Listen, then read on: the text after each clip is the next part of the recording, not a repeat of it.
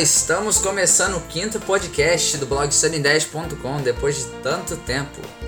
Hoje estamos aqui com uma participação especial do Erval e do Gabriel. Vamos começar com o Erval. Erval, se apresente.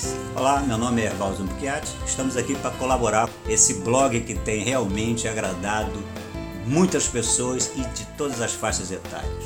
Bem, estamos com a participação do Gabriel. Gabriel, se apresente. Meu nome é Gabriel e trabalho com escultura. Estou aqui para dar minha opinião sobre a energia solar.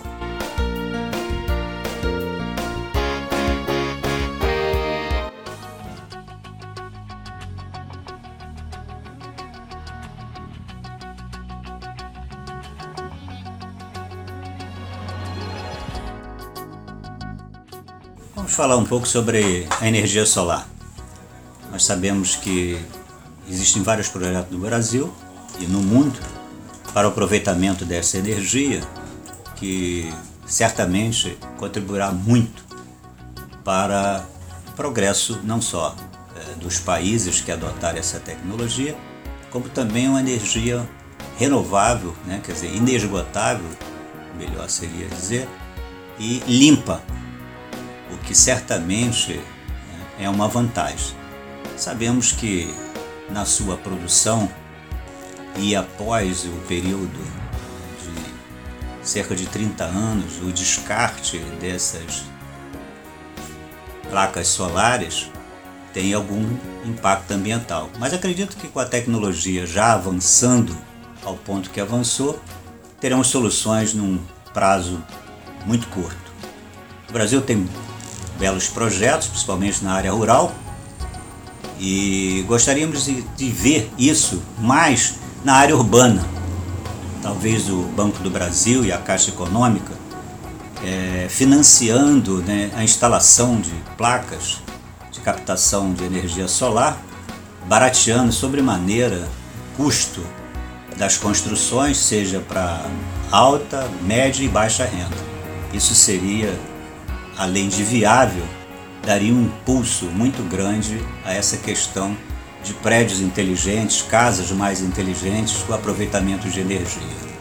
Nós vamos torcer muito para isso, já que a energia solar já entrou pela primeira vez na matriz energética, nos leilões. Acreditamos que daqui por diante essa tecnologia terá um novo impulso no Brasil. Vamos torcer.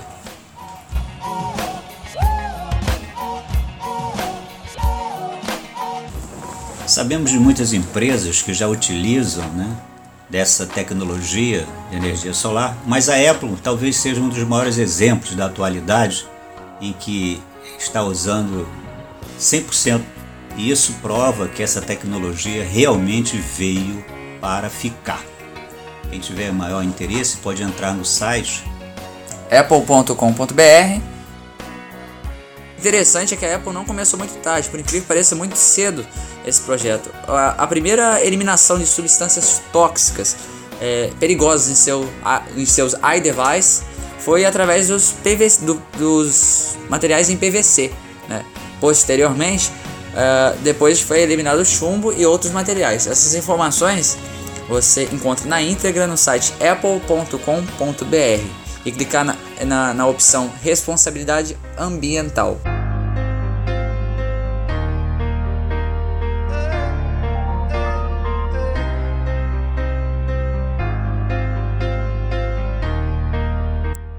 Bom, aproveitando a presença e participação bem legal do Erval, é, vamos aproveitar e deixar ele divulgar aí o seu site Luz do Alvorecer. Erval, com você. É, Luz do Alvorecer, é www.luzdoalvorecer.com.br. Esse site realmente traz, além de fotos e pinturas maravilhosas, fala realmente da busca interior, aquilo que todos nós deveríamos fazer todos os dias se interiorizar e buscar este ser que vive no interior em nosso coração e que realmente é a fonte de energia que mantém o ser vivo. Então é isso, confira luzdoalvorecer.com.br. O link está na descrição deste podcast no blog sonideias.com. Maravilha.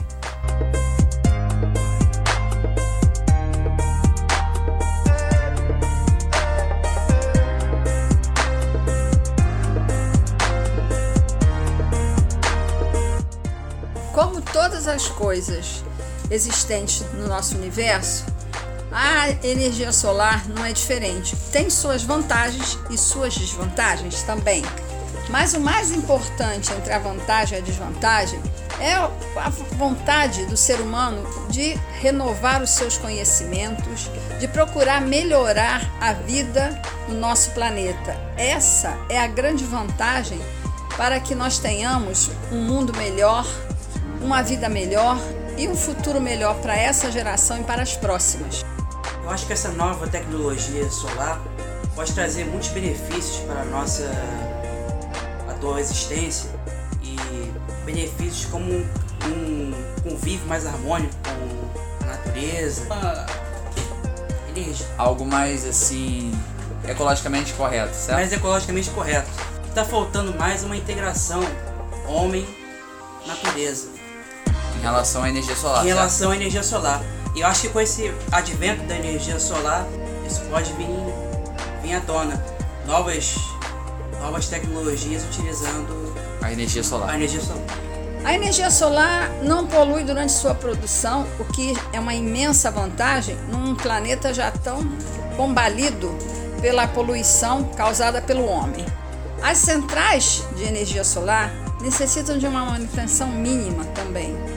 Os painéis solares estão cada vez mais potentes e o custo com isso vem caindo, tornando a energia uma solução economicamente mais viável, porque a princípio era realmente muito caro pela falta de conhecimento das pessoas e como tudo, quando tem uma pequena utilização, fica cada vez mais caro.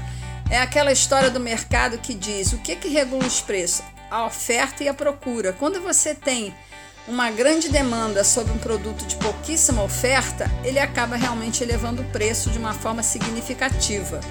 Mas quando o mercado começa a tomar conhecimento de uma nova técnica, de uma nova tecnologia, e a demanda começa a aumentar, à medida que a demanda aumenta, o custo vai caindo. Então torna-se uma coisa mais viável, porque a princípio, repito, era algo extremamente caro. As pessoas, inclusive, que começaram a querer trabalhar com esse tipo de tecnologia, desanimavam porque o, o custo era tão alto que as, as primeiras fábricas, até que de forma incipiente, a princípio, uh, eu conheci o caso de um casal há um, muito tempo atrás que eles começaram a querer trilhar, trilhar esse caminho, mas tiveram que desistir porque o, o, o custo não, tanto com insumos como com pessoas, porque as pessoas não, não eram qualificadas, não conheciam, o treinamento também era muito difícil, muito complexo e acabaram desistindo, infelizmente. Mas da maneira que está sendo divulgado, como tem muita gente entrando, adentrando nesse campo, está gerando mais emprego, está gerando uma melhoria de qualidade de vida para todos nós. Em países tropicais como o nosso, a utilização da solar, claro, viável em todo o nosso território. Nós somos um, um, um país solar e isso facilita muito. Os centros de produção, a sua a utilização preços são muito elevados em relação a outros meios de energia.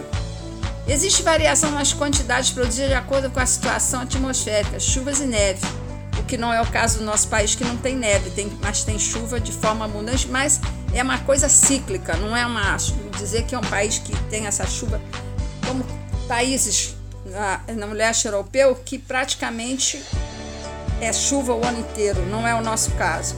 Além de que durante a noite não existe produção alguma, o que obriga a que exista um meio de armazenamento desta energia produzida durante o dia em locais onde os painéis solares não estejam ligados à rede de transmissão de energia. Locais em latitudes médias e altas, por exemplo, a Finlândia, Nova Zelândia sul da Argentina e Chile, sofrem queda brusca de produção durante meses de inverno, como eu acabei de relatar ainda há pouco, devido à menor disponibilidade diária de energia solar. Até nisso, o Brasil é amplamente favorecido e abençoado.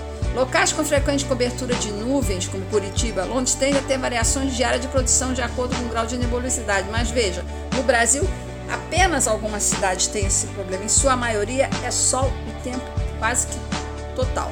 As formas de armazenamento solar são pouco eficientes quando comparadas, por exemplo, aos combustíveis fósseis, como carvão, petróleo e gás. A energia hidroelétrica, a água e a biomassa, bagaço de cana ou bagaço da laranja, são exemplos também de combustíveis fósseis. Agora, requer um sistema de armazenamento eficiente ou sistema de segurança de modo que tenha um fornecimento constante. Agora, uma observação minha: requerer um sistema de armazenamento eficiente é claro, tudo para ser bem feito e dar um resultado realmente compensador tem que ser feito de maneira eficiente. Aliás, já disse isso em alguns artigos meus. Faça alguma coisa com amor, que você sempre fará bem feito. Isso não tem segredo, não tem mistério nenhum. É fazer com amor e com vontade realmente de acertar.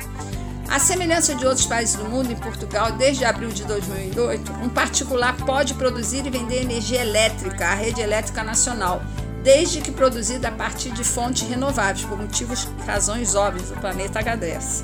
Um sistema de microprodução ocupa cerca de 30 metros quadrados e permite ao particular receber perto de 4 mil euros ano.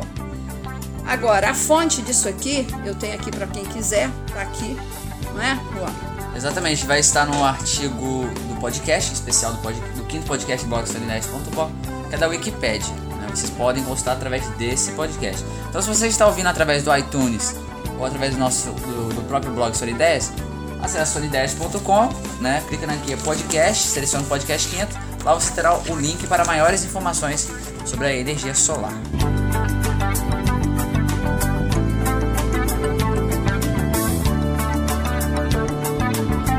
podcast vamos começar um quadro novo e posteriormente muito interessante. Trata-se do quadro chamado Perguntas dos Leitores. E a ideia é ter cinco, é, cinco perguntas, né, comentários é, relevantes a cada podcast. Por enquanto já temos três né, que recebemos por e-mail. E agora é com Sônia Maria. Sônia, é com você. O comentário é do Bruno Machado, que pergunta: qual é a sua opinião em, re em relação ao processo de desenvolvimento de modo geral do Brasil? Sônia, o que, que você acha? Muito simples. Se não acabarmos com a corrupção que é endêmica, não vamos chegar a lugar nenhum, não vamos desenvolver nada, absolutamente nada, nenhum setor.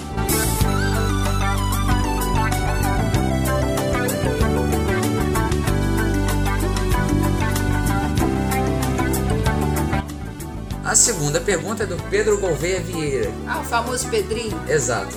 Ele Meu pergunta. Fã, de quem também sou fã. Exato. Ele pergunta, Sônia, qual a dica você dá para quem quer ter um blog de sucesso? Olha, Pedrinho, meu, meu querido leitor, uma pessoa que eu aprendi a gostar muito. Sabe qual é a, a grande linha para você ter sucesso? Ser você mesmo. Fazer as coisas com alma e coração de verdade. Exato, não copiar ninguém, seja você seja mesmo. Seja você. Né? E vou te dar uma dica aqui também, sabe? Uma frase que eu sempre ouvi da minha. Você vai entender isso. Feliz é todo aquele que se julga feliz. E a felicidade para se criar um blog de sucesso é ser você, não copiar. A pergunta é do Carlos Drummond. Ele pergunta: Olá, Sônia. Como você edita casts fáceis? Sônia, como você edita, entre Quando aspas? você souber como editar um podcast fácil, você manda para mim a receita, porque até agora eu não sei como. Porque não tem nada de fácil. Aliás, tudo que vai bem fácil, vai fácil, não é legal. Tudo é assim, sabe? 90% de suor e 10% de talento, ou seja, tem que suar muita camisa, trabalhar muito. Isso é verdade, porque, aliás, da parte de edição do podcast. O Juan vai te dizer que não tem nada é, fácil. Pois é, você é deve muita, ter. 90% de transpiração e 10% de inspiração. Correto. O, o podcast em questão é algo muito complexo. Você tem que ter um conhecimento básico e, em alguns casos, até avançado em áudio, tá? Porque durante a edição pode aparecer alguns imprevistos, você tem que é, arrumar alguma solução né, para resolver o problema. Ou seja, você tem que ser criativo, rápido no gatilho, com muita sensibilidade e com muita vontade realmente. De e detalhe, eu te dou uma dica. Você tem que ser muito otimista tá? e gostar do que faz. São as dicas essenciais para você criar realmente um podcast.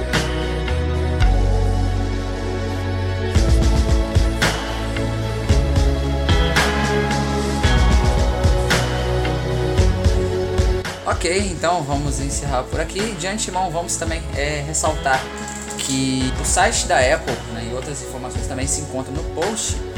E também vamos pedir desculpas pelo atraso no podcast. É porque excepcionalmente sábado passado tivemos alguma, alguns problemas pessoais né, e não podemos gravar. E hoje estamos aqui gravando o quinto podcast. Bom, vamos encerrar por aqui. É, foi ótimo, né, Sônia, gravar esse podcast. Foi excelente, como sempre. É, exatamente. Agora, para finalizar, vamos ouvir essa musiquinha.